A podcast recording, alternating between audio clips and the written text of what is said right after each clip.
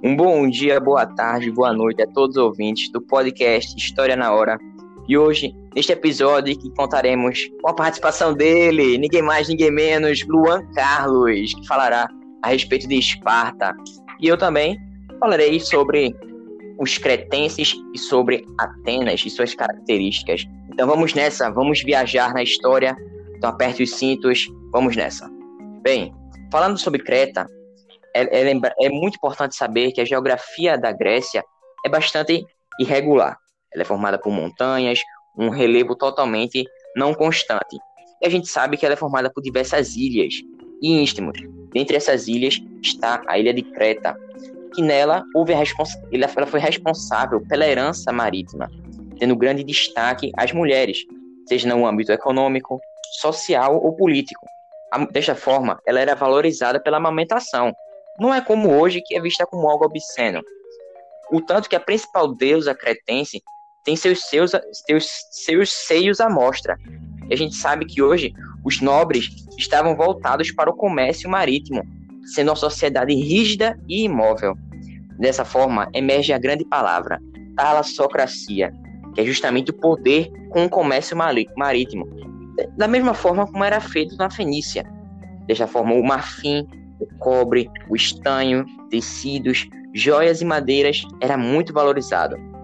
No âmbito religioso, a sociedade valorizava muito a mulher, a gente sabe disso. Desta forma, ela era responsável pelo desenvolvimento das sociedades. Por isso, essa sociedade é dita como matriarcal, sendo além disso politeístas e naturalista, já que os animais são deuses.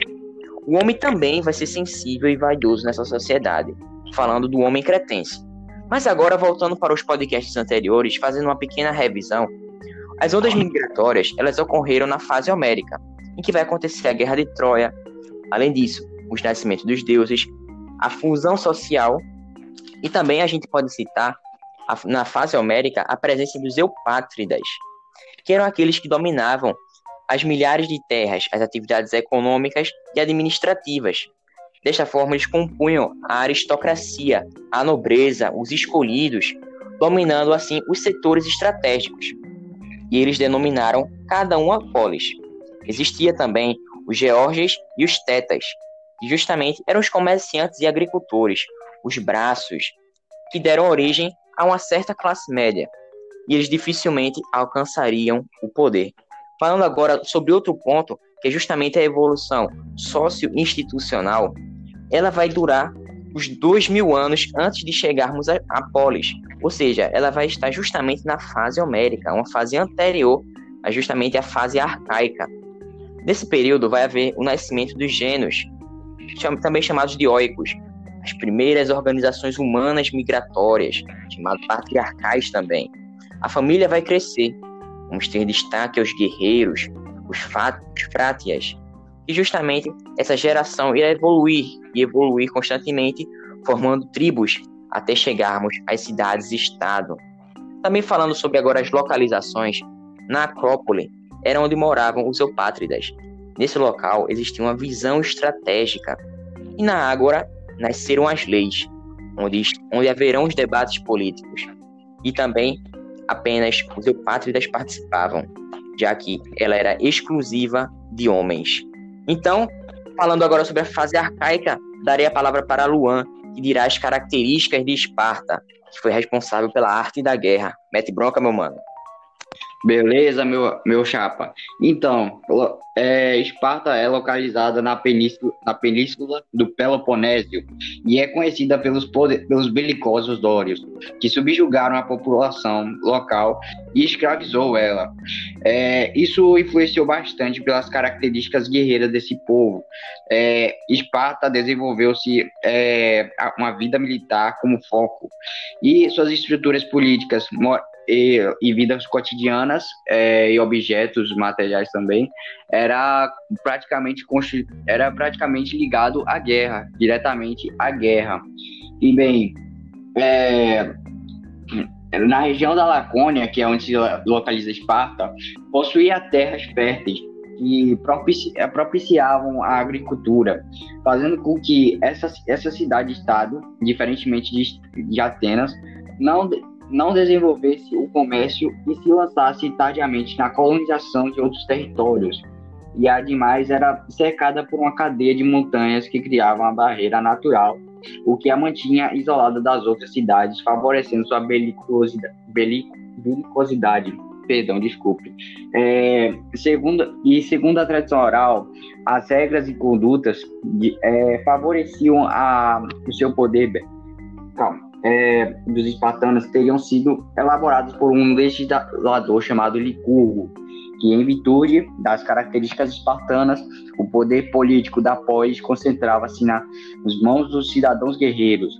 Na, isso é, era restrito às parcelas, às parcelas do, da população que se dedicava às atividades militares.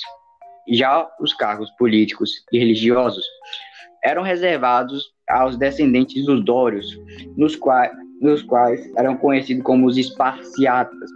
E bem, a sociedade espartana era dividida em Esparciatas, no qual já falei, é, que eram donos de terra e descendentes dos Dórios, e formavam a elite local, os periecos, que era a, periferia da cidade, e responsável pelo pequeno comércio e artesanato, e é, existiam os ilotas, que eram, que eram servos do Estado. Do estado. E Esparta era governada por uma diarquia, constituída por dois reis que compunham o poder máximo e desenvolvia as funções militares e religiosas. E todos os espartanos, homens, é, a partir dos 30 anos, é, poderia fazer parte de uma grande assembleia, conhecida como Apela. E seus membros escolhiam 28 espartanos com, com 60 anos ou mais para compor a Jerúsia, na qual era um órgão mais experiente e tinha como responsabilidade criar leis e aplicar a justiça. A Apela escolhia também cinco integrantes, conhecidos como éforos, para constituir o Elforato, que tinha funções executivas. Já, já a sua educação, os espartanos era, era tudo preparado à guerra, como já falei antes. Por isso, as crianças que nascessem com algum problema físico deveriam ser mortas, pois acreditavam-se que elas estariam incapacitadas de servir a cidade. Já aquelas consideradas saudáveis eram preparadas para a guerra, é, desde os sete anos, seguindo um pesado treinamento militar. Os meninos tornavam-se soldados, enquanto as meninas aprendiam todos os, fazeres, os afazeres domésticos, além de praticarem atividades físicas, para preparar o corpo para gerar filhos fortes. E como Carlos disse, era uma sociedade matriarcal. É, sendo assim, é, as mulheres tinham um papel importante, conhecido como, que era um papel primário para treinar os guerreiros na sociedade espartana. E bem, somente aos 30 anos os homens recebiam autorização para se casarem e aos 60 eram dispensados do serviço militar, podendo participar da Jerúsia e do Elforato. É, agora fique com o Carlos que vai falar sobre, é, sobre a sociedade ateniense. Manda ver, Carlos.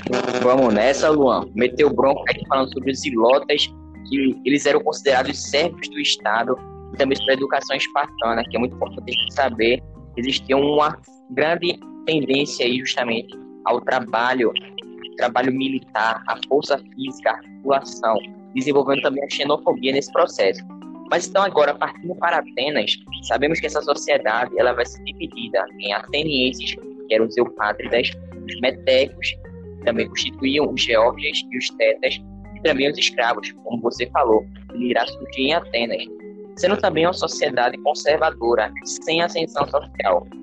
Assim, ela era também complexa, o que fará com que também nasça a democracia, que vai ser um governo oligárquico e que irá evoluir com o tempo. Temos os principais pontos, que é o desenvolvimento na África, que ela se desenvolveu na África, e teve também a origem nos jônicos, e a sua principal atividade econômica vem do porto de Pireu. A gente sabe que o solo ateniense era pouco fértil Porto Fértil, né? E os litorais também eram recortados, o que diferenciava de Esparta, como o Luan falou, que, era, que priorizava bastante justamente a agricultura. Dessa forma, em Atenas, o comércio marítimo será beneficiado pelas ilhas. O Estado irá educar a criança a partir dos sete anos. Porém, a mulher não vai ter destaque, assim como em Atenas, assim como em Esparta, desculpa, o que vai valorizar justamente a harmonia corpo e mente. A formação dos homens será até os 18 anos. Se na relação atual, veja que hoje justamente o parâmetro para a maioridade é a idade de 18 anos.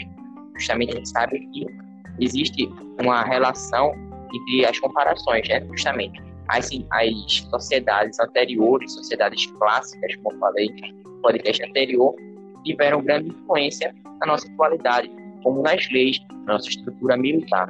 A gente sabe que também houve a democracia ateniense, que servia apenas para filhos de pai e mãe ateniense.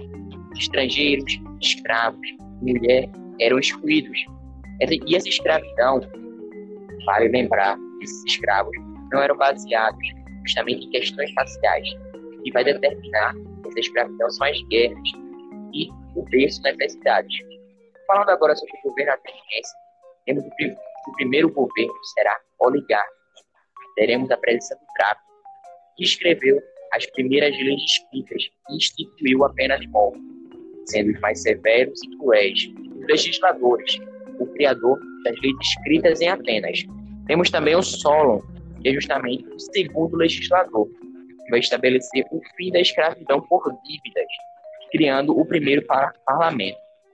Também temos Psístrato, que é justamente o legislador para o povo, e o Clístenes, que é com ele teremos a democracia. E em Atenas, vale ressaltar que os estrangeiros eram chamados de metecos. Desta forma, está tal importância da gente estudar essas sociedades antigas, as sociedades que participavam da antiguidade ocidental, já que elas têm grande influência na nossa atualidade. Como eu falei, justamente tem a relação dos homens até os 18 anos. O Estado vai educar a criança a partir dos 7 anos. Está também a relação como a mulher é valorizada em cada sociedade. A gente percebeu que justamente em Creta ela era muito exaltada, assim como em Esparta já flageravam os descendentes, os filhos que seriam os novos guerreiros, precisavam ser saudáveis. Justamente era um critério de escolha das crianças que poderiam ter deficiência física nem intelectual, como o Luan falou perfeitamente. Também vale também ressaltar a importância dessas sociedades quanto ao comércio. Comércio marítimo em Atenas, em Esparta, a agricultura, a arte da guerra, o expansionismo. Creta, também a presença da talassocracia. Como eu falei, é justamente esse comércio pela parte marítima, com a presença de diversos artigos, como a madeira, o estanho, o cobre, o marfim. Dessa forma, a gente fica por aqui, pessoal. Espero que você tenha gostado do nosso podcast os participe dos próximos, que a gente tenha conquistado um pouco para a história, que você tenha feito uma boa viagem. E agradecer pela participação do Luan, né? Que voltou aí depois de um grande tempo, mas ele voltou e voltou com tudo, né? O grande Luan. Então, fiquem com Deus. Muito obrigado, Luan. É isso aí. Falou.